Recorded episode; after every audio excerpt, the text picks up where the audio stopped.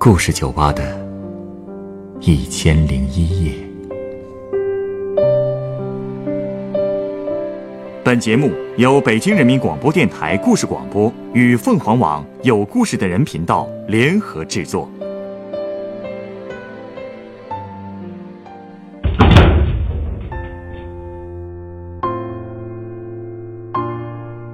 欢迎光临故事酒吧。今天来到酒吧的这位客人，向我回忆了他童年时的一位最好的伙伴。在记忆中，这个小姑娘漂亮、爱笑，可又是什么原因导致了她悲剧的人生呢？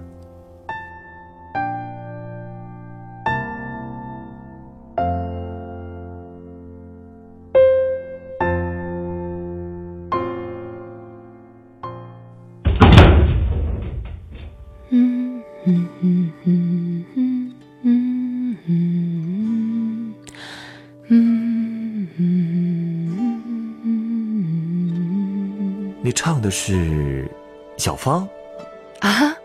哦，是。哟，这个歌啊，有年头了。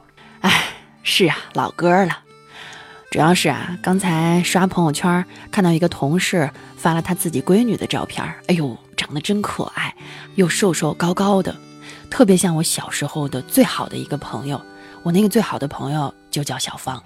哦，怪不得要唱这首歌呢。哎。就跟歌词里唱的一样，村里有个姑娘叫小芳，长得好看又善良，还有一双美丽的大眼睛。哦，不过我这个朋友啊，他眼睛倒不是很大，但是也是细长细长的，特别好看。笑起来呢，还能眯眯的弯成两条线。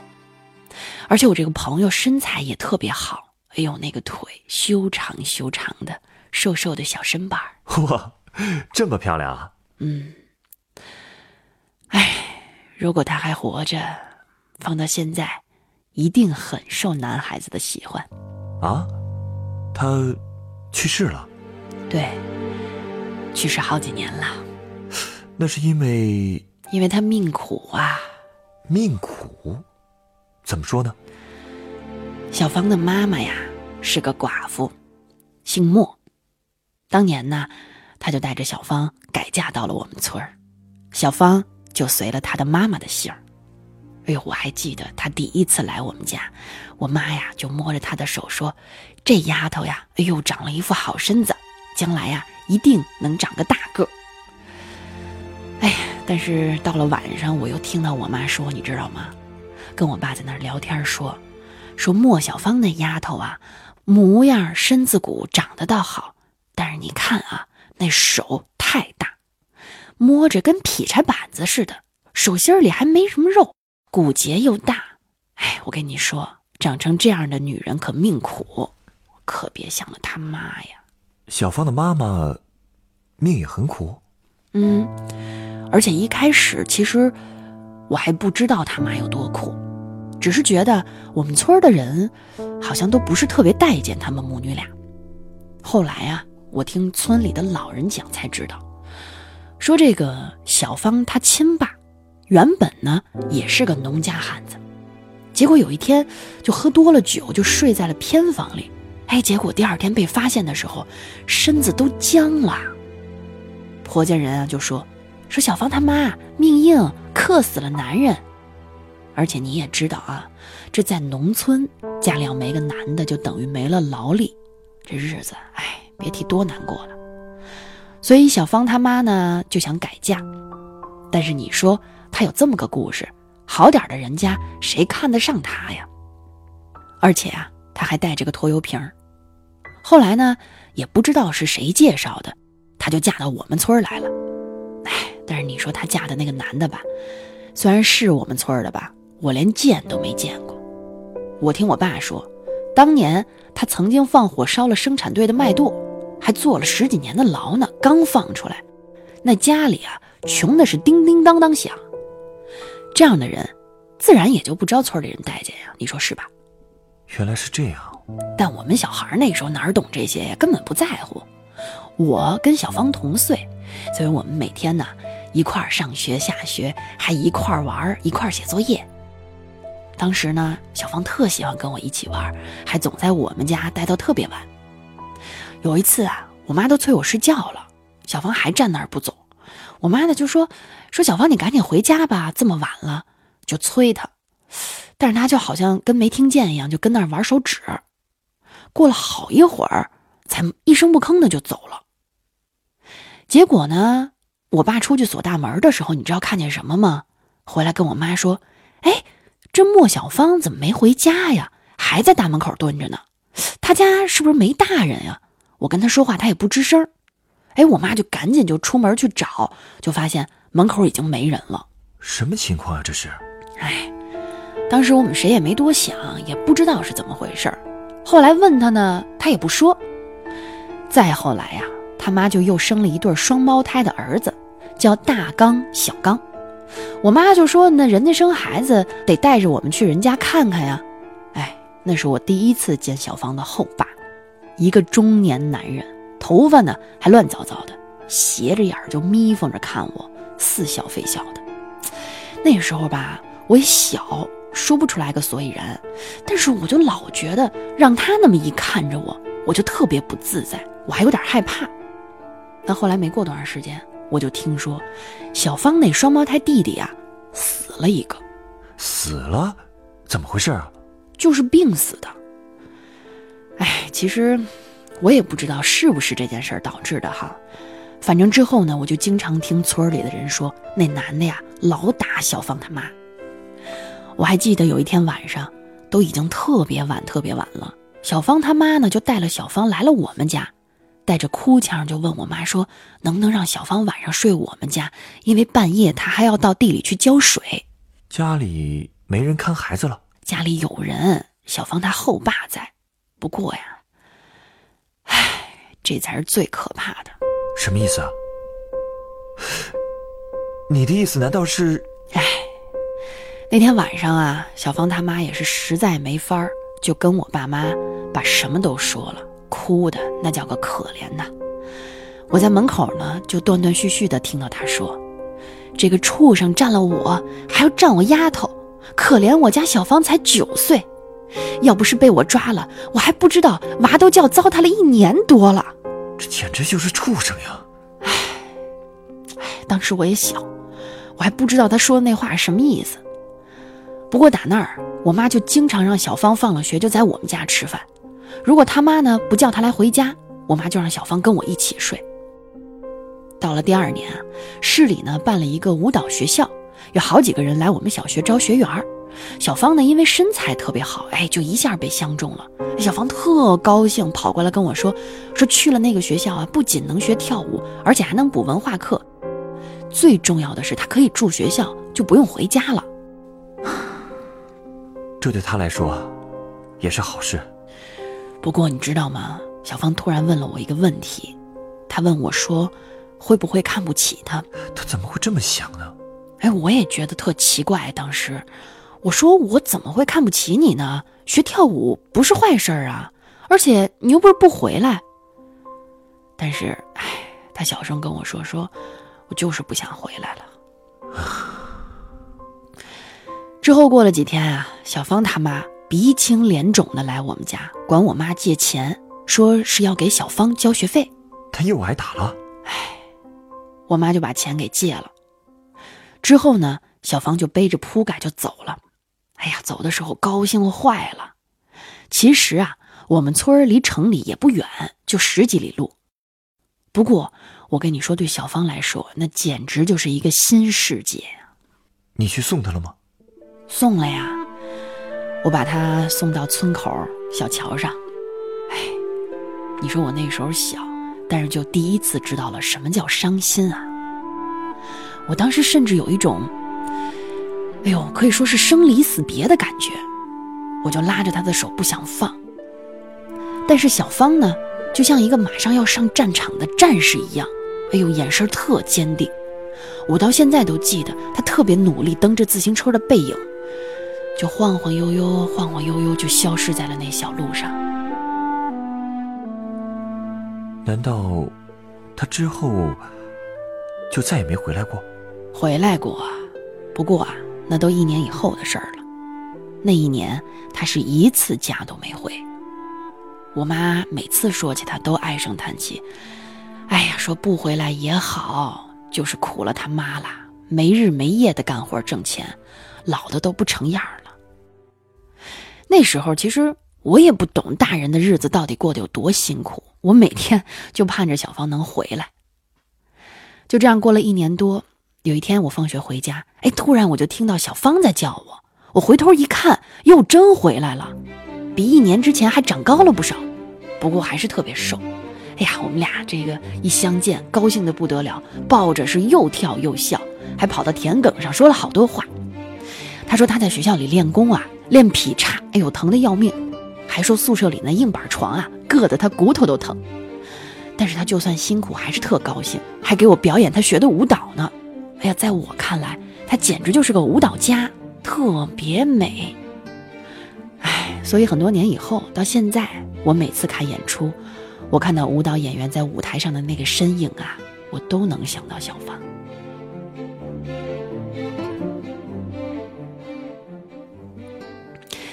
那天呢，我们俩聊到太阳都快下山了，他骑着车给我带到村口。我求他说：“我说，跟我一起回家吧。”他就咬着嘴唇也不吭声。哎，最后还是回城里了。我看着他在夕阳下努力的蹬自行车，越骑越远。那也是我对童年时候的他最后的一个回忆了。难道之后他就……啊，没有没有。我的意思是说呀，我再见到他的时候，他就已经不是个孩子了。啊？什么意思啊？是说他很久都没再回来了？确切的说，是我很久都没有再见到过他。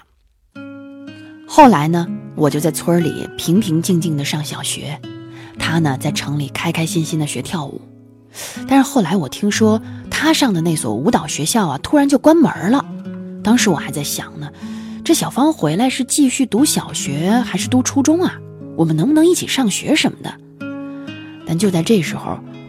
我却收到了他的一封信。他说什么？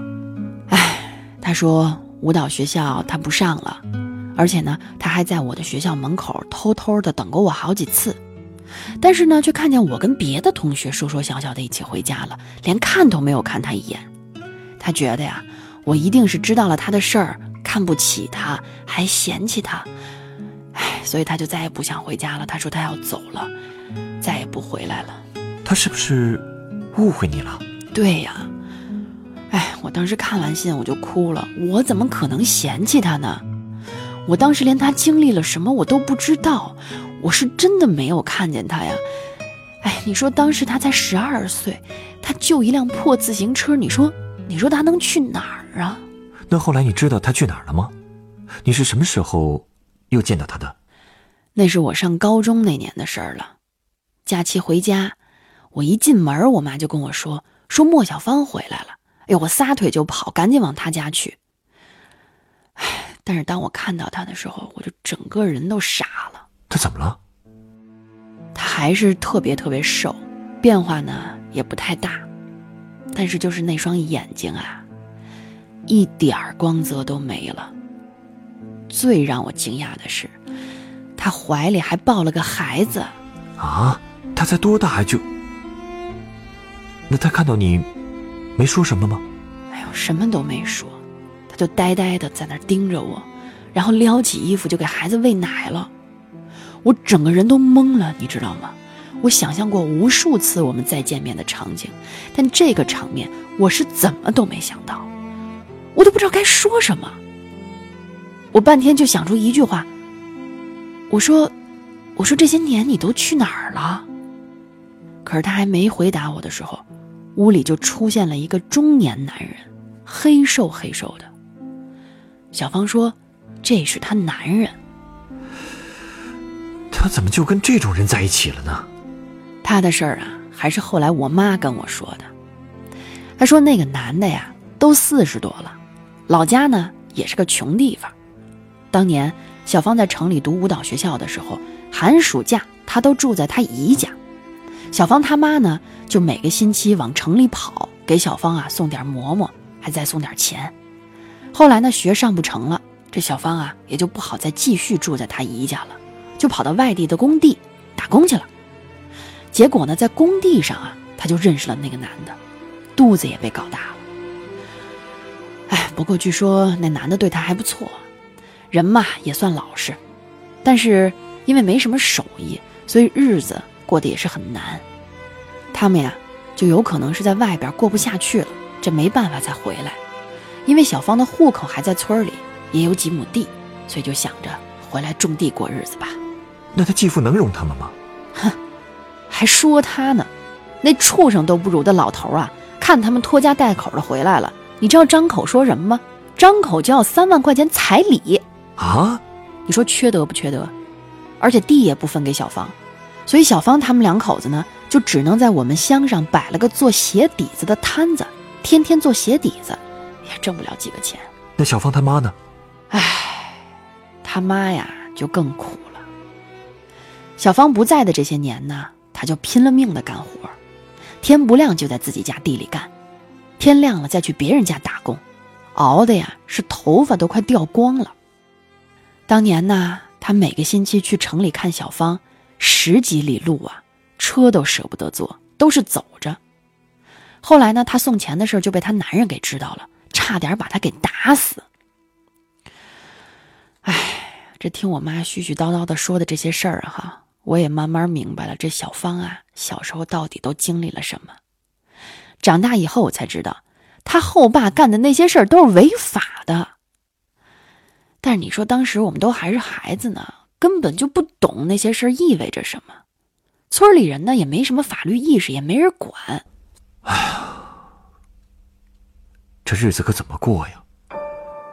哎，其实啊，说老实话，当时我们村已经不算穷了，只要家里有地，人又勤快，那日子肯定是能过得红红火火的。但是小芳家呢，本来地就不多，他那个后爸呀又懒，什么活都不干，就小芳他妈一个劳动力。小芳的弟弟呢还在上学，所以他们一家人的日子就一直都是紧巴巴的。我呢也去过小芳纳鞋底的那铺子，哎，远远的看过他。哎，他已经跟那些农村妇女没什么两样了，这挽着袖子坐在鞋摊子上和周围的男人们大声聊天儿，嘴里啊还经常开一些很下流的玩笑，逗那些男人开心。我觉得我认识的那个小芳啊，早就死了。再后来，我就上大学了。有一次呢，我妈给我打电话聊起小芳来，还说他们这一家三口都去新疆打工去了。那小芳后来是怎么？哎，那是我工作以后的事儿了。有一天，我就接到了一个男孩电话，说他叫小刚，莫小芳是他姐。他说好久不见了，想约我出去见一面。我们呢就约在了一家酒吧。一开始啊，他还聊了很多他自个儿的事儿，中间还一直给自己灌酒，灌到最后就突然哭了，然后就跟我说，说他姐没了。到底怎么回事？因为生病。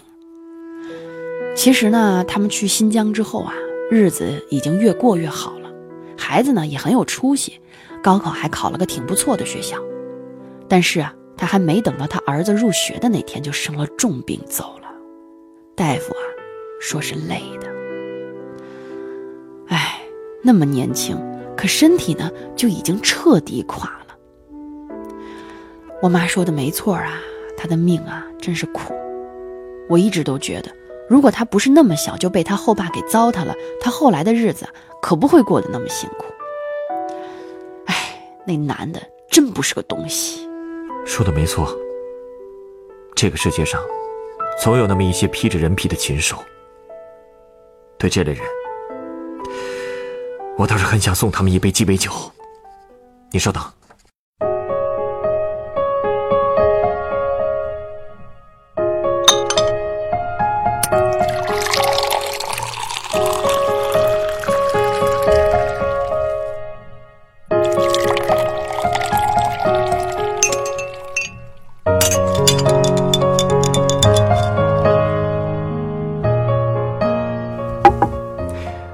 这是你的鸡尾酒，它是由沃德嘎和白薄荷酒调成的，名字叫做“白色蛛网”。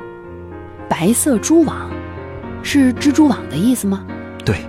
嗯，哎，这种雾蒙蒙的白色，确实有点像一大片蜘蛛网啊。那这杯酒的意思是？我是想用蜘蛛网来象征法网。虽然小芳的事情我们已经无能为力，而且几十年前，我国的法律体系确实还不算完善，大家的法律意识也不强，这些，都导致了小芳的悲剧。但是今天不一样了，像小芳继父做的那些事，是一定会受到法律制裁的。而且现在也有了义务教育法和妇女儿童权益保障法，更有助学贷款和精准扶贫政策。小芳和她妈妈，如果生活在今天，一定也能够不依赖任何人就可以活下去的。我也希望，现在有着同样遭遇的人可以明白，是有法有人在保护他们的，他们完全可以不用再这么痛苦的活着。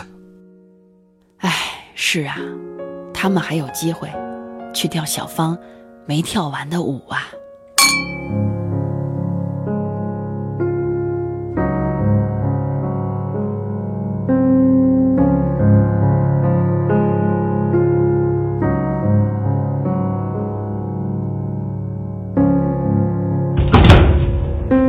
故事选自凤凰网有故事的人独家签约作品，原作张英，改编制作陈寒，演播徐冉、陈光，录音严乔峰。人人都有故事，欢迎搜索微信公众号“有故事的人”，写出你的故事，分享别人的故事。下一个夜晚，欢迎继续来到故事酒吧，倾听人生故事。